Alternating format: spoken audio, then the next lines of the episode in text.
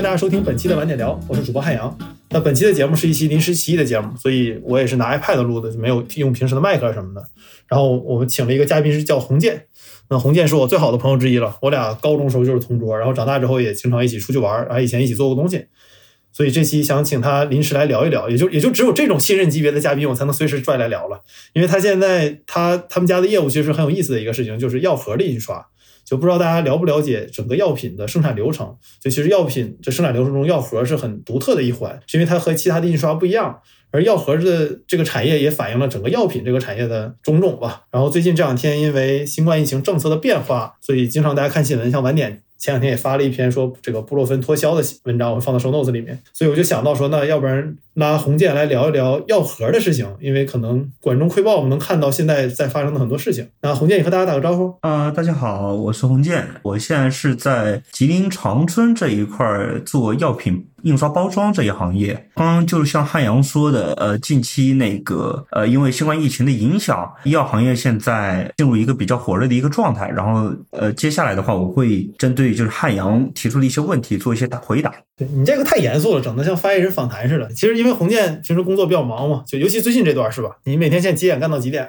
我现在一般来说的话，呃，上班时间是早八到晚五，还是一个比较正常的一个工作时间段。因为我的业务的话，主要负责是销售，呃，所以说工厂那一块跟工厂的上班时间是有所不同的。那工厂现在是什么上班时间？工厂的话是早晚两班，早班的话是早上七点到晚上六点，然后晚班的话大概是有晚饭会有半个小时休息，从晚上六六点半到早上的六点半。哦，那其实相当于你们那儿二十四小时现在不停，对吧？对对对对，基本上算是印刷行业的一个呃，就是一个基本上是一个行业的一个标准嘛，就是在进入旺季之后都是两班倒，二十四小时不停。哎，那你在说现在的事儿之前，方不方便跟大家说一说你们现在其实是做什么业务的呀？因为我我觉得对于大部分人来说，印刷行业首先是一个离他就比较远的行业，可能离他最近的地方是他家楼下的复印店，但很显然你家的印刷跟楼下复印店的印刷并不一样。而另外一点，你们又又是特种印刷，对吧？你能不能先简单介绍一下呢？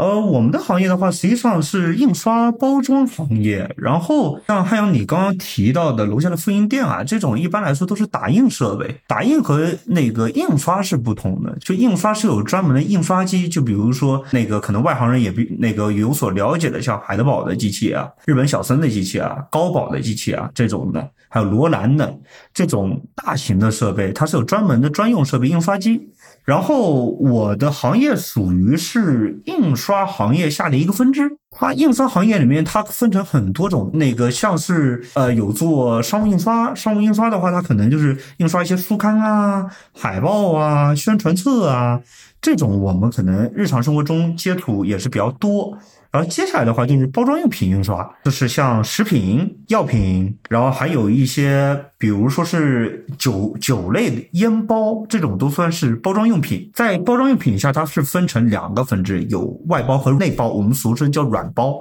软包的话，就像咱们那个用的一些冲剂，比如说金银花颗粒、二丁颗粒这种铝箔袋装的，呃，这种包装我们叫软包、内包。然后外包装的话，可能我们就涉及的就是纸类，算是比较占大多数的纸制品印刷。然后我家是从事于就纸制品印刷中，主要针对于医药行业、制药公司这一类的行业提供就是包装品供应的服务。我大概是这样子的一个企业。所以我理解中，我们如果平时去药店买着的那个药，它的药盒很有可能是你家印刷的，是吗？对对对对，我们一般来说，我们负责纸制品，实际上就是指外面的药盒，以及里面可能会就涵盖的就是说明书，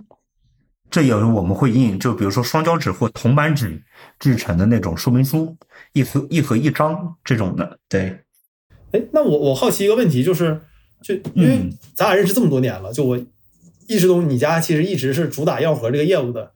但为什么？对对对对。不跨界呢？就换句话说，为什么你们不做别的印刷，然后做别的印刷的产业不来抢你们的活呢？就为什么你们能一直只做这一件事儿呢？呃，这个东西实际上跟那个其实有各方各面的原因。一个是什么呢？一个是首先我们谈第一要素的话，肯定是投产设备，因为它实际上虽然纸制品印刷虽然都算纸纸制品的印刷是一个很大的一个分支。里面你可能有像我们的做小盒的，也有像比如说做一些彩箱，你像在外面见的那些啤酒那一些大箱，它像雪花，它这种的是彩香，它们就是相当于就是两种完完全全不同的行业。虽然印刷机来说的话没有任何的区别，一般来说都是像海德堡的四色机、五色机这种机器，它只要是纸张，不管你是幺五七克的那个，或者说八十克的双胶铜板，或者幺五七克铜板，或者说你是三百克的白卡纸，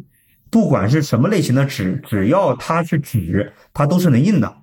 呃，但是呢，在后道设备的话，它是完完全全不同的。你像那个我们做小盒包装的，它可能对于表面工艺的要求比较多，我们必须得备置配套的，像覆膜机、烫金机、局部 UV 机、起骨磨切机、压纹机。然后您你像后面生产结束之后，因为在药品行业的话，它对于药盒的质量要求特别的高，它还得需要配置相对应的质检机。之后还有就是药盒这种小盒专有的那种糊合机，自动糊合机，它是有一系列的产品配合印刷机，构成一条完整的药盒的生产线，大概是这样子。哦，那所以，我可不可以这么理解，就是说，比如，嗯，你们都是印刷行业，但是像你们和印那种啤酒大绿棒子包装，就有点像类似手机和电脑的区别，就是你都能说他们是消费电子，但是它俩是其实不同的。对对对对对，大概的意思就是这样的。它后道的配套设备不同，而且是第二个我需要讲的，就是说他们整个生产流程，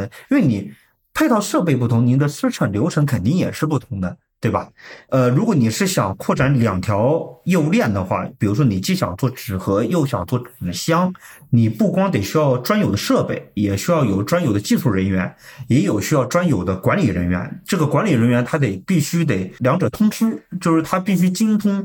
两类产品生产工艺的生产流程的各个细节，大概是这样子。它是内在，它还有一些就是人员方面的不同。哎，那比如就说管理人员，像像管理人员在你们这个行业中，他需要一般面临什么挑战呢？在每日的日常业务里，就就主要是这个哪些不同的挑战？就就比如说印刷都有的那个不算了。不同的挑战的话，实际上就是更多的是对于一些排产上面的安排，还有一些比如说你就比如说，呃，我们虽然管理人员不是实际的操机人员，不是技术人员，但是他得。去，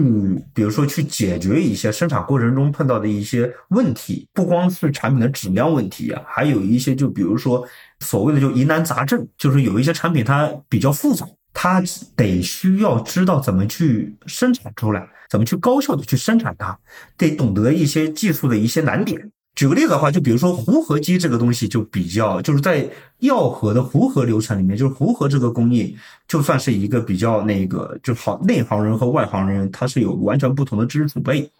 它不光是那个一些小盒，如果它在糊合角度过大、预折过大，它可能会出现一些爆裂，该怎么处理？还有一些机包盒，它需要注意的一些事项。然后那个机包盒，我这边指的机包盒，就是说我们把盒子送到。呃，药厂之后，他可能会用机器将那个药片、药板装进盒子里，这叫机包盒。然后有一些盒子是手包盒，就是由工人手动包装。把药板塞到这个盒子里面，这叫手包盒。就比如说在符盒的时候，你对于机包和手包，它是完全两种不同的产品。然后在机包，它会有一些注意事项，这一些都是那个我们的管理层。我说的管理层是指中层管理，就是说在我指的是在现场负责生产的一些主任。我们指的这些中层管理，他们所需要具备的一些基本知识。对，然后你如果是。比如说，这是小盒需要的。如果你换一套的话，跑到去纸箱这一块的话，你可能就是说，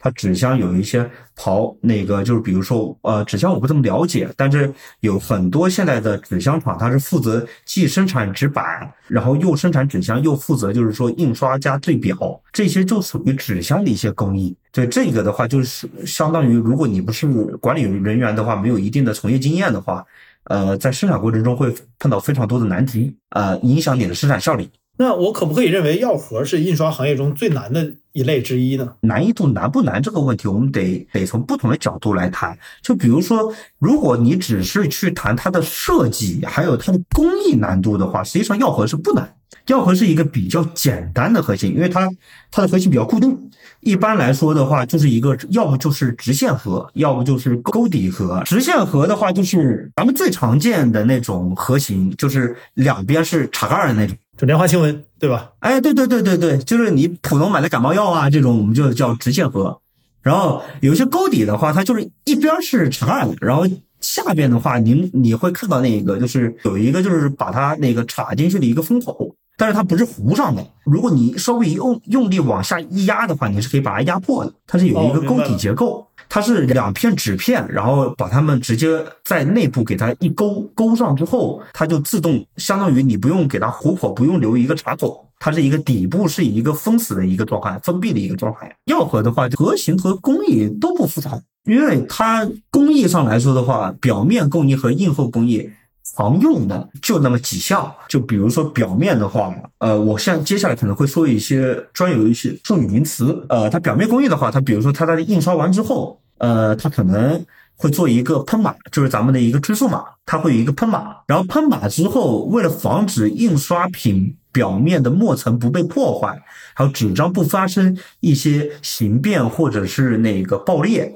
我们会做一个表面表面工艺，就是有用不光是有那个比较常见的话就是覆膜，它会有一些用一些那个 PET 或者 BOPP 这种塑料材质的膜，用加温加压的形式给它压上去。所以说你实际上你拿在手里的盒子，它不是说只是一张纸，它实际上表面是有附着的。是附着的一些呃保护的那个塑料膜，这是覆膜产品有的特征。那所以这两个工艺在你看来本质上都不难。对，它还有后面就是说其他的一些，比如说烫金起骨，还有上光压光这种这一些工艺啊，它实际上都不复杂。而且很多药盒吧，它不会设计的特别的华丽。就比如说你你印象中，如果你是一个是做药盒，一个你在类比于像那个。化妆品盒，你会发现这工艺的话，药盒的工艺会简单很多。化妆品反而会为了追求档次，它会增加一些，呃，药盒基本可能会用不到的一些工艺。对你也你不太可能买一个二十，就是比如说一个什么。布洛芬 Pro Max 版本对吧？所以那药盒对对对对对对对。然后的话，这个实际上是从工艺还有设计，当然我刚刚已经包含设计了。你就像化妆品的设计和药品的设计，它就是完全不同的。药品的设计大部分都是从简，嗯，它是把你想要看到一些重要的一那个要素给它提炼出来，然后放在正面，然后背面的话就是比较简单的一些说明文，这是国家药监局。呃，规定的就是说，你药品必须带的一些说明文，比如说生产企业、呃生产日期、保质期，还有成分配表，对吧？还有不良症状这种的说明文，这个是比较简单的。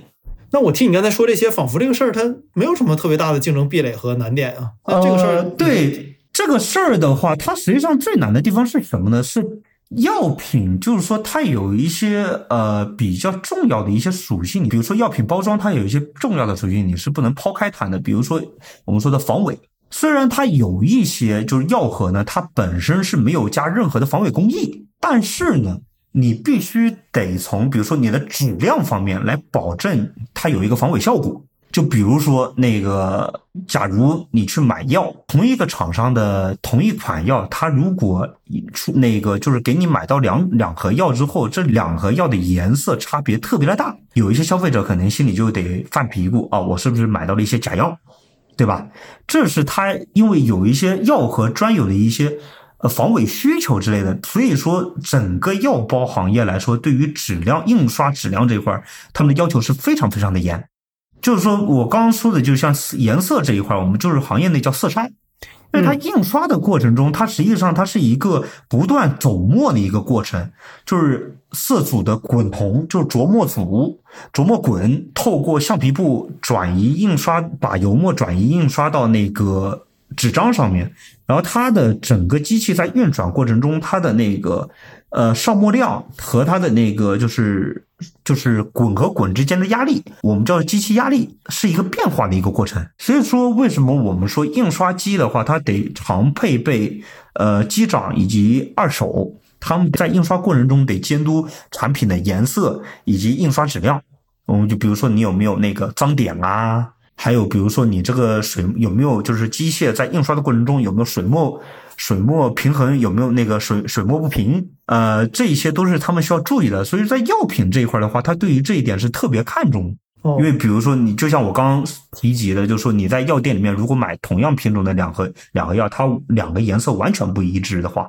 消费者会有一种担心的心理。所以现在的话，就是说那个在药包，它实际上最大的一个难点，实际上还是在质量这一块儿。它不同于就是说商务印刷，商务印刷的话，很多情况下就是说他们的那个对于质量上面的一些残瑕疵，他们接受范围是比较广的，它的质量要求的门槛比较低。就哪怕你是印出了色差，你像海报，呃，你像宣传册，甚至有一些图书，它是可以允许你有色差的。它甚至有一些是，甚至只要你的色相没有走偏，它都是能够接受的。但是在药品行业的话，它是不能被接受的。那我理解，换句话说，印一个药盒不难，所有印刷厂都可以，难的是成百上千或者上千万的印刷，并且保证每对对个都是一样的。对对，而且是我刚刚提到的，只不过是药品的印刷方面出现的问题。药盒它在一系列加工，我们分成三大块，一个是印刷块。呃，印刷流程，一个是表面流程，一个是印后处理流程。印后工艺处理完之后是磨切排废，之后是糊合，它是方方面面都可能会出现问题。我明白了，就比如说像你糊盒的时候，你这糊盒往里多糊了一点，它都会不行。对它，比如说糊合的时候，它的折刀角度大了，或者说皮带，它运输盒的那个皮带走紧了，可能会蹭刮蹭到盒子表面，会造成比如说你有一些覆膜产品的药盒，你表面会有一些磨蹭的刮痕。这个也是在药药包里面很多情况下，比如说刮痕，一般小划痕的话，它可能够使用，但是如果碰到你的划痕面积过大的时候，那它就属于就不能用了。甚至像还有一些，比如说你在，我们就比如说就比较多了，你像磨切，如果你压力一走大，就是磨切它是什么一个工艺呢？它是我们印刷品是，比如说一个药盒，它展开之后它是很小，它的所占面积很小。我们一般来说印刷的话，我们的纸张宽幅，呃，可能比如说正像正大度，像七八七幺零九二。这种规格，或者说是你可能这都是小一点，对吧？对对，成章的尺寸，就是我们一般来说，可能你上上机印刷的时候，你可能会走到一个七百乘六百这么宽幅的一个这么大的一个尺寸。我说的都是毫米啊，单位都是毫米，就实际上就是七十厘米乘以八十厘米，八七十公分乘八十公分的一个成张大纸。你实际上印刷的时候，它是把我们印刷药盒的时候是把那个它药盒展开。然后把它拼在这一张大纸上面，比如说一张纸上面可以拼八个药盒，对吧？它磨切的时候，就实际上这个工艺是什么呢？就是把药盒从这张纸上面给它切下来。它切的过程中，它也可能会出现问题。对，比如说你的刀板在调板的时候没有贴防防爆条，没有贴到位，它冲下来的时候，它可能会出现盒子的边边角角可能会出现爆裂，哦，明白。这是有可能的。对，然后还有包括你，就像磨切机也叫磨切，就我们硬后工艺里面有起骨和烫金这一块儿。起骨就是什么呢？就是说我们又叫基凸，又叫凸起。它就是说你盒子表面，你一个包装品，你有一些部位你摸上去，手感摸上去它是凸，有一个凹凸感，它有一个立体感。它这个东西很多时候就是用起鼓这个工艺做上去的，它会有一个起鼓的一个模具，然后它放进机器之后，把你把成纸张放进去之后，配合着这个模具给它加温加压压下去之后，让你的纸张进行形变，让它在某一个特定的部位凸起，做出一种立体感。它这个时候也会出现什么问题呢？就比如说那个你的起骨部位，你贴的这个模具。也好，位置贴偏了，或者说你纸张因为水分失衡的原因变干了，纸张变形了，导致你在做起骨工艺的时候，它的那个凸起部位就会跑偏，这是非常严重的。就比如说你像很多，比如说我一个药品，它是布洛芬，布洛芬三个字，他想做一个起鼓，包括它的 logo，呃，厂商的 logo，他想做起鼓，但是这个纸吧，可能印下来之后。做完覆完膜之后吧，就是做完表面工艺之后，它因为排产的一些原因，过了很久它才上机。可能这个时间要以天数计的话，可能三天到四天之后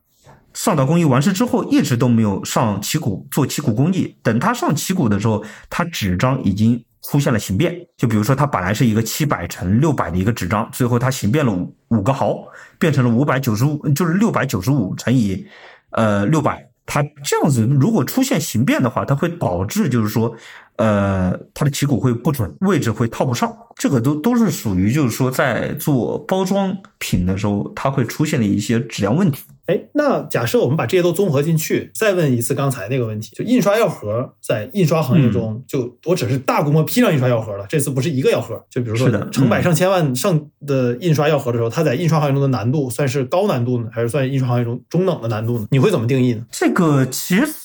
怎么说呢？对于我们来说，就是说一个产品你连续做一百万和连续做一千万，它的难度实际上没有任何区别，它的流程都是一样的。它都是从印刷开始，然后表面，就像我刚刚说的流程：印刷、表面、印后工艺、磨切、排废、糊合，你如果把这个像质检和保证品控全部放里面去再考量？全部放里面再考量的话，这个难度的话也得分客户的一个级别，就比如说他对于质量的一个要求。有一些对，有一些有一些厂商的话，他对于它的质量要求不是非常高的情况下，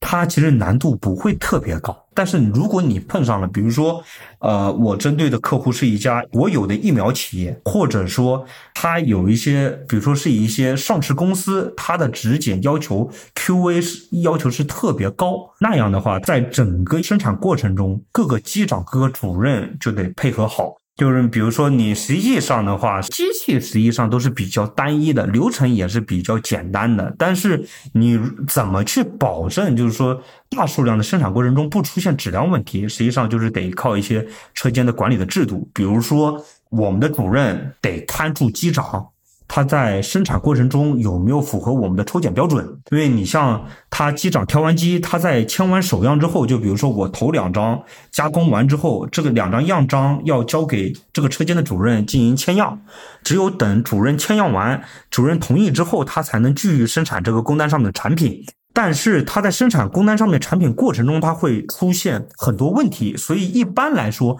我们各个工艺都是有抽检标准。就比如说你在这个机器在那个运转一百张之后，或者两百张之后，你得抽一张，抽出一张进行抽检，抽检完之后没有问题的情况下，你才能让这个机器继续转。如果出现了问题，比如说我们说的色差，印刷中你你抽出来的样章出现了色差，你必须要将速度放慢，然后进行调机调整。只有等颜色稳定下来之后，你才能继续印。它这个东西属于各个车间都有自己的一个生产标准。哦，明白了。在聊现状之前，咱们我再问一个问题：印刷机这个事情，因为我从小就听你说海德堡啊什么的各种各样的印刷机，就我我那个时候就意识到，就你们那个行业的印刷机和大部分人见过的打印机完完全全是不同的两个物种，就像猫和狗的差距这么大。就你能不能简单跟大家介绍一下，就他买的那些药的那个药盒是被一个什么东西印刷出来的？为什么那东西那么贵？呃，一般来说的是胶印机。如果你问为什么那么贵的话，你是因为只要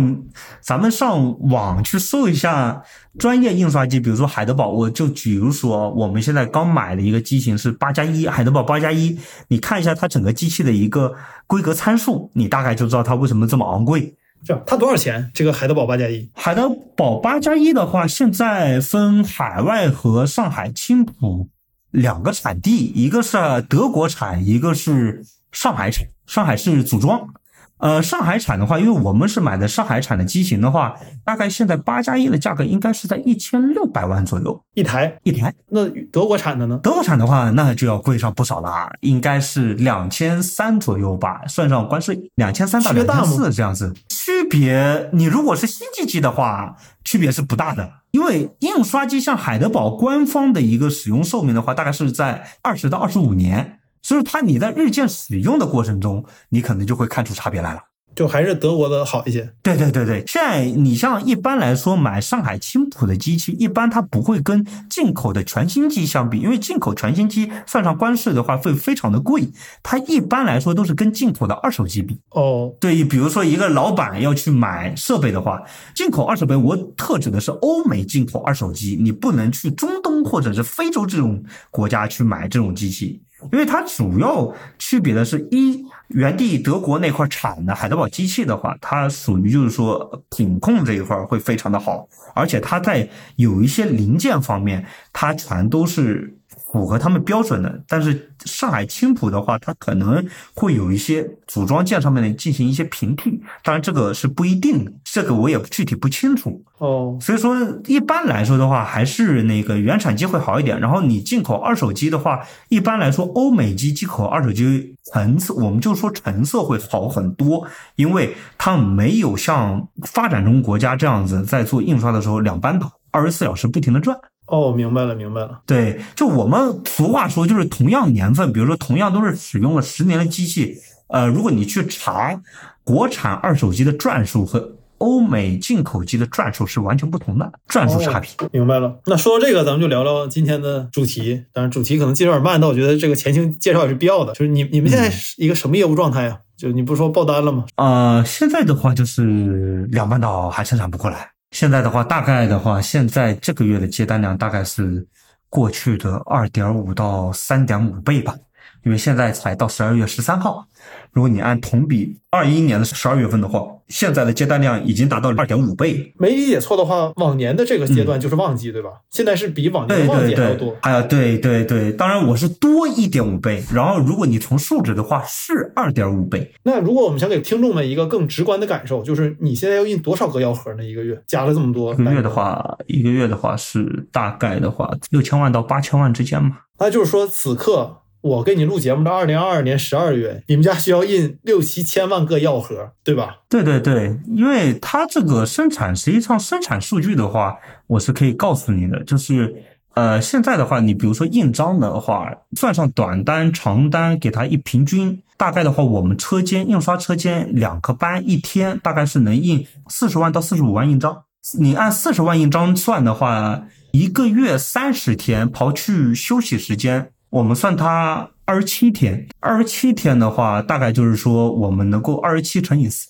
乘以四十五嘛，呃，大概是小一千。稍等啊，不好意思，我这个这就显得这两个 两个主播和嘉宾数学特别不好，但咱俩都是学这个的。是一千二百一十五万印章，平均我们算它一张拼八个盒子的话是九千七百二十万，但实际上不会到达九千七百二十万这个量，因为它四十万印章以上两个班的话，它是属于一个比较高的一个印刷速度，就是说它仅限于就是说排的都是一些长单，因为我们。在换不同的产品的时候，您整个机器是要进行调整，包括换洗橡皮布、调板、调色，这种都是属于事前的准备工作。这个大概换单的时间大概得占到四十分钟一单，所以说我刚刚说的四十到四十五万印章，都是针对于就是说针对于都是排的工单排的都是长单的情况下，如果是都是短单的情况下的话，可能的印章数只有三十万出头。呃，短单就比如说是临临临时加的单，对吧？然后因为你要做调整，所以它会变慢。呃，不是短单，我指的是数量少的单，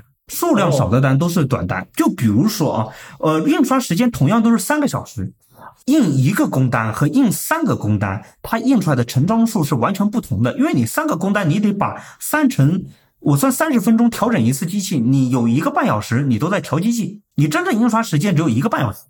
然后特别是调色完之后，呃，你在印刷机它的速度不是一开始就给它开到满速，它是有一个速度是有一个上升过程，只有在颜色走稳之后，水墨平衡走稳之后，才能慢慢的把基数给它调上来。很多短单都是它基数刚调上来，这个东西就已经印完了。比如说做我们印药药包盒的话，印两万或三万个盒子，它可能所需的印章可能也就是。呃，两千多张、三千多张，它这个对于印刷机来说，海德堡的印刷机满时转速，比如说成色比较新的机器的话，它随随便便都可以看到一万以上，最起码是一万以上，一万到一万二这么一个转速，这是时速哦。嗯就是大概一个机器一个小时能够满速印的话，能够印一万到一万两千张。所以说，你像这种短单的话，它实际上是非常占用时间的。那现在你们是长单多还是短单多呀？都有，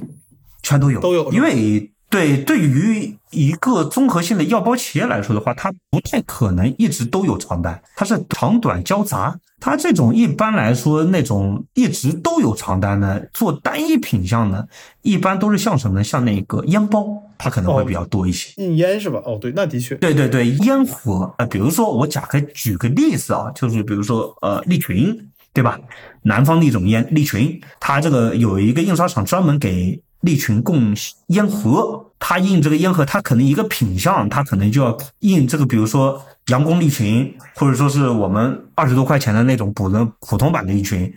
就是我们说的就二三十块钱的阳光利群，就二三十块钱的那种。它一印的话，它可能得开四天四夜，我们就说是八个班，两班倒的话就是八个班，它就只会这个印刷机只印这一个品种，这个我们就叫做超长单。这个是哦所有的印刷企业都想要接的单，因为这个东西，你只要把这些机械的，就是说转换工作、准备工作给它去除掉，你的产能能拉得非常非常高。哦，OK，行，那咱们回回到主题上，就那假设九千七百二十万个小盒是你们的极限的话，现在基本上你们已经拉满了，快。对，已经拉满了，现在就基本上是拉满。哦，你一说这句话，马上感觉你特累，啊、对，因为现在基本上是都是处于这么一个状态。对对对。是因为现在的疫情政策调整之后，大家对感冒药和各种药的需求变多了吗？啊，对，这最直接的原因还是这个，因为在疫情期间，像我的客户的话，大部分都是从事于中成药行业，中成药行业，所以说你对于这些中成药行业来说的话，在疫情就我们假如说现在已经算是放开了嘛。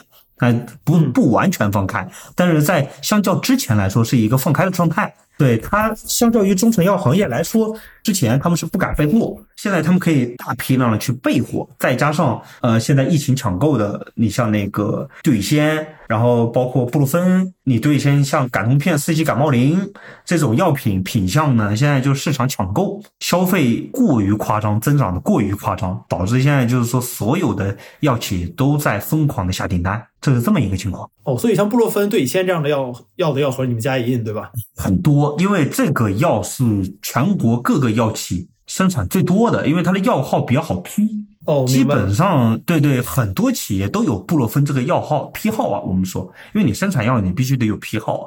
嗯，对吧？所以说这这个属于就是说全国各地全国的这个需求的这个口子，所有的生产布洛芬的企业去供，竟然都供不上。哎，那这个像你们这开始报单什么时候开始的呢？当你说现在开始报单是什对什么时候？报单的话，实际上是从开始解封开始吧，就新十条发布的前两天。哦，那所以相当于这些药企也并没有提前知道这个事儿，他们之前也是完全没准备的，你们也没准备。对，因为因为这个东西是这样的，因为疫情前所有的那个供药规律，还有它的销售规律都被打破了，都是反常的。去年在那个就是说管控比较严的时候，药企堆了非常多的货，都卖不出去，渠道走不动。不管是医院还是线下的药店，还是线上的销售，比如说那个线上的药房，他们的药都是走不动的，因为各方各面因素吧。因为一个是什么呢？那个大家首先是个人保护意识增强，啊，都都是勤消毒、戴口罩，所以说你就算是流感季的时候，也没有多少人得感冒。然后还有一些，就比如说你像消炎类的产品和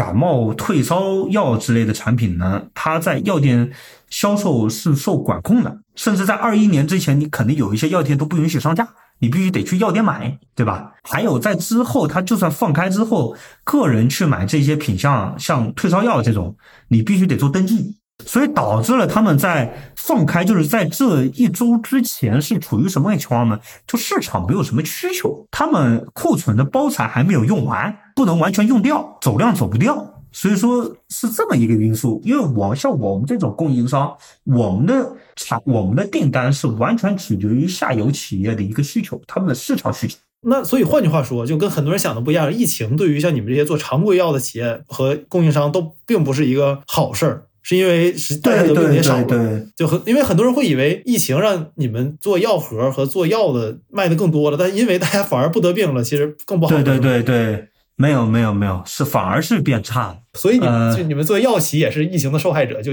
药治不了自己。对，就我们说是我们所说的药企，你像像在东北三省，包括我们是在吉林做印刷行业、药包行业嘛，这块药企的品类主要以中成药为主，有一些有自己对于慢性病的一些专利药，那也是少部分企业，大部分大家卖的就比如说安宫牛黄丸啊，然后这种的中成药啊为主。主要是这一些，所以说这一些的话，实际上在疫情期间销量也不好。不光是退烧药、消炎药这些品类，这一些的话，在疫情期间走量也走不好。这个东西其实实际上就比较比较显而易见的，就是因为什么影响呢？就是呃消费降级，加戴口罩。呃一是戴口罩、个人保护意识，然后还有一个就是说消费降级，就是大家都没什么钱了。哦，大经济环境不好，有一些药可买可不买的，那我就选择不买，对吧？有时候是这样子的，因为你像中成药，大部分是以这种，比如说你像有时候没事的话，板蓝根这种的，对吧？他可能有一些人就不会选择去买了。明白。像那个很多时候有一些人上火了，他可能就习惯性的泡个冲剂，比如金银花呀之类的去火的一些中成药。但是你可能呃在疫情期间上火了就上火了，自然等它消退消肿就完事了。他可能会抱着这种心理，对，这是消费降级带来的影响。哦，所以没想到跟你聊天还能聊出消费降词降级这个这么 VC 圈的词。对对。那我可不可以这么理解，就是你们现在这个爆单是你们之前完全没预料到的，而包括药企也没预料到，所以这才出现了现在像我们在北京、在上海买药买不到的情况，因为没有人备料，也没有对。对对，根本就不会有人备，因为像二零年、二一年有太多血淋淋的教训，备了一大堆药，结果卖都卖不出去，走不动量。还有一些药企像跟我们像二零二一年，就像往年一样，就二零年之前那样，按规律采购包材，结果导致包材积压。包材就是指我们这些包装品、包装材料。那二零年它按往常计算还能理解，但二一年其实已经过了，疫情已经一年了嘛？那为什么还会有人出现就是这种判断失误呢？但难道他们以为那时候会认为就放开了吗？这个口子最最关键的还是还是看的是什么时候放开，没有人能够预计，就是说国内的一个走向，国内的一个走向就是一个就是防疫的一个政策的一个力度啊。他没有人能够预能够预料，就像就像实际上就像十二月之前一样，没也没有人想到就是这十二月份会完全封开。对，因为你还就是从一个还是一个就是说各省与各省之间有健康码，然后还有分密接次密接。实际上在二十大之前还是属于一个管控非常严的一个状态，然后现在的话就属于就是偏向都知道部分放开了，已经对对，开始慢慢的主线开始放开了。呃，健康码公共场所也不用扫了，对，大概是这么一个状态。然后包括你的那些密接、次密接，基本上你可能社区也没有说强制要求你居家十四天，可能你在家里待个五六天，你也能出来了，大概是这样子的。对，它一转变的过程过快，它主要是转变的过程过快。嗯，对你说到这就可以了，你再说这节目就没了。我没有这个任何没有任何意思啊，没有没有任何，我只不过就阐述一下客观事实。那像现在这种这么大的单量，对你们来说最大的挑战是什么呢？现在这个大的单量的话，最大挑战那就是一生产上面的问题的话，就是最简单的，我们一共就五台印刷机，十个班，能印出来的就这么多东西。我刚刚也说了，四十到四十五万印章，每哪天报个走，那可能能印上五十小五十万，但也就这么多。他现在的订单需求要求我每天要最最起码要印到八十万印章，我才能够。就是能够按交期给他正常交货，现在就是完全的就是一个需求量增的太快，这是最大的问题，也是核心问题之一。你当然第二个还有一个是什么呢？怎么样能够保证在这个环境下能保证人员能正常上班？在这个放开情况下，这个是每个工厂都要面临的问题。换句话说，你们有一个挑战是，如果你们的工人有阳性了，那就可能一批工人来上不了班，所以你们又要保证高速生产。对，因为你我们虽然是分区管理，但是只要出阳了，你必须得回家，肯定得休息，因为你最最起码你就算不到转阴，你最最起码得等人家身体无恙。恢复正常之后，他有力气上班了，才能让他来上班，这是一个非常头疼的问题。而听你刚才最开始那些介绍，我认为你们这个也不是一个招个人就能干的活儿，对吧？还是需要经验和技术的。对对对，就像那个它不可替代的岗位，就是比如说机长，它是没有办法替代的，因为你没了机长，你有普通的职工，他是操作不了这个机器的，他也没有办法去调整机器。所以说现在的问题就是说，你只要机长一出现请假的情况的话，这一般的这个机器就得停工。哦，那你们现在有用工用工短缺的问题吗？就此刻，此刻有啊有，怎么说呢？这个用工短缺是就是常态的用工短缺是一直都有的，就是这个机器一直都是，比如说有时候机器会出现空缺，人员请假，或者说是那个代班的情况，找找不到人，它可能会出现这些问题。呃，现在的话，家家企业都有吧。现在懂的都懂，就 就是此刻会比平时更严重一些，是吗？对，此刻会比平平时更严重。就比如说我们原先是闭环生产，那你现在的话，就算你要开放，假如说有一个员工来你单位是阳性了，你还是不能让他来，对吧？对，在这个情况下，那你这个机器就得空着。哦，因为有些关键岗位可能就也就那么几个人能做，对吧？所以它不是特别对对对对，对，他我们是没有那个后备人员梯队的，因为在我们这种利润比较薄利的一些加工行业来说的话，呃，你多一位机长，因为机长的工资也都是很高嘛，包括我们现在走，呃，现在走法律法规强制要求的话，企业都我们都会交三险一金啊，然后实长就每月的自己的开销，你养一个机长，比如说我们印刷机啊，我们印刷机像我们企业的印刷机的话，开一台五色机，我们给的工资大概会算上计件的话，大概会到一万四左右吧，一万四到一万五，不算年终奖。月薪的话，差不多是一万四。然后在这个档位的话，你要去备一位印刷机长，比如平时都不需要他去开机器，只有到那个缺人的时候，比如说有人人员请假的时候，让他上去顶。这个我们费用是承担不起，因为你一年就相当于你一年得有二十万人元人民币得有投入到这一块去养这么一位人，我们是没有钱去养他的，没有钱，这是一个很现实的问题。那新十条出来之后，这这几天里面，我我就是以防听众不知道，一般我们节目不说我们什么时候录的，但因为今天有一些时效，我和洪建是十二月十三号录的。那从这个新十条实行到现在这几天里面，你有什么印象特别深的事儿吗？它没有什么特别难忘的事情吧，就是现在问题就是说，就像我现在最最烦恼就是我手头的这些客户都快叫不上活了，单排不上去了，因为你爆单直接会影响影响到了就是你订单能不能如期交货。爆单最大的影响实际上就是交期。现在的话，就是说我们现在有很多客户呢，就是说现在就是原先我们像我们的包装品的话，一般来说的交期都是在十二天左右，十二天到十四天这么一个区间范围，这是普通的淡旺季的时候一个交期，十二天到十四天。现在的话，你这个单量的话，哪怕就是从明天开始，就是我一个单不接，我这个都够我差不多干二十天左右，二十天到三十天。就一般不会这样，一般不会这样，一般是不可能会这样子。那那所以现在对你对你们来说，爆单也不是完全是一件好事。你不会因为爆单挣得更多是吧？因为你的有上限，而反而会因为你这样得罪一些客户。呃，爆单它总体上来说的话，肯定是个好事，只要你能生产的过来。现在就是说，客户呢，它必然的我们会有一些，比如说它有一些呃。单价不怎么高、利润点较低的一些订单，我们会主动选择去让它流失，因为现在这个情况下由不得我们去选择。如果我们不管任何的因素，比如说利润因素，你去什么单都接的话，那你会让现在的情况更加糟糕。那你觉得，就这种现在买不着药这个情况，我不我不知道你能不能给出这个回答，但就是你觉得像现在像很多地方买不着药，然后这个短缺这个事情，大概什么时候能缓解呢？从你作为上游的角度来看。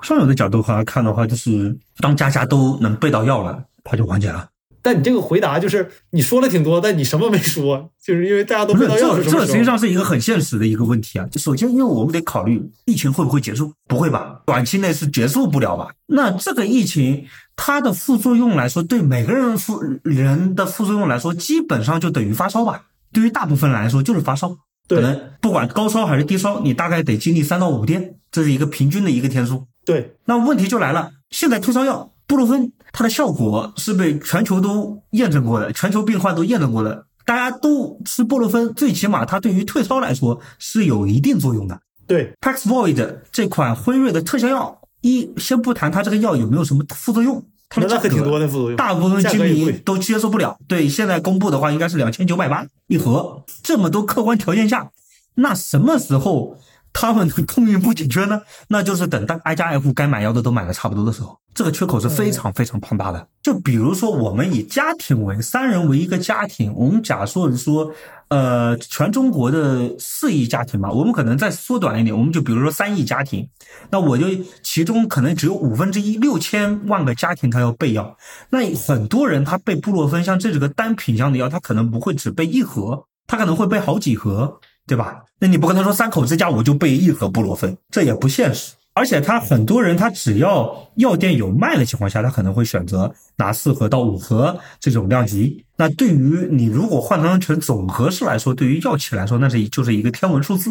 哦，确实，这个你这个角度我的确没想，可能每个人都会囤，最后对每个人都会囤。他只有到每个家庭囤够了一定的数量。短期内，比如说，实际上他的短期内就是说什么呢？全家人全部都阳性了，这个药得够吃。嗯，对，在这个情况下，他可能好这样子就回归正常。然后这一波可能对于我们印刷企业来说，可能会从一个极端走到另外一个极端，就从一个疯狂爆单的情况下，一下走到淡季，有可能会这样子。因为他现在不光是采布洛芬，他只要是上火去火类的、消炎类的、感冒药类的，还有所谓的增强免疫类的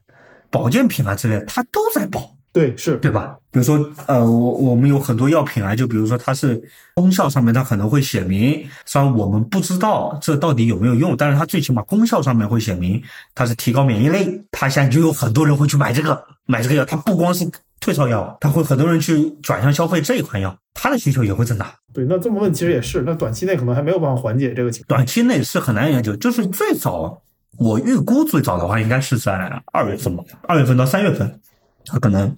跟现在比的话，订单量就会有一个比较大的一个下滑，这是一个正常现象。因为往年二月份到三月份也是旺季的结束，是吗？没有没有没有，真正的那个旺季转单，实际上对于印刷行业来说是六月份，夏季是印刷转单，特别是药品包装行业也是以这么一个规律，夏季六月到九月份。那为什么我预测是二月份到三月份？因为你是一个过剩的一个消费。你现在的消费是不正常的，你透支的就是你以后的消费力。是，就像正常，你退烧药可能是你发烧了才会去买，但是你可能三月发烧的时候，你一月份、十二月、一月已经囤过药了，你可以用十二月、一月囤的药来吃。对，这样保质期还挺长的。对啊，一般药的话，你像三年的保质期是很正常的，三四年的保质期是很正常的。所以说，它在这一波过剩的消费完之后，整市场药全部走量走完了。它必然的好几个品项会同时销售冷淡走冷，很多人可能想象不到，就你家这个产业，我觉得业务做的还行了已经，但是是在长春做的，就就为什么就或者换句话说，很多人没有想到东北其实制药业还是挺发达的，尤其吉林省，吉吉林省一直都是一个中成药基地嘛，就是你会发觉。吉林的中成药，比如说我们的中成药的药企特别的多。那比如说那个全国有名的，你像修正啊、万通啊这些企业，都是吉林省企业。你知道为什么他们都在吉林吗？这属于应该我记得是国家的一个产业规划吧，就像通化是药材城一样，通化算是药材城啊，盛产药材呀，中成药药材，这也是分割不开的原因。你像那个中成药的药材，在吉林、黑龙江两地的话，它的产量是比较高的，就比如说人参啊这种的，对吧？那中国制药大概是什么格局呢？就哪几个地方比较重要？就是说中国制药的话，呃，北方的话，实际上还是以中成药为主。南方的话，可能比较偏向于就是科研创新药啊、科研药啊之类的新药会比较多一些。北方的话，实际上市场的话比较单一，就是中成药为主，就是中成药。哦，那我还有最后一个问题，你希望疫情结束吗？啊，谁不想啊？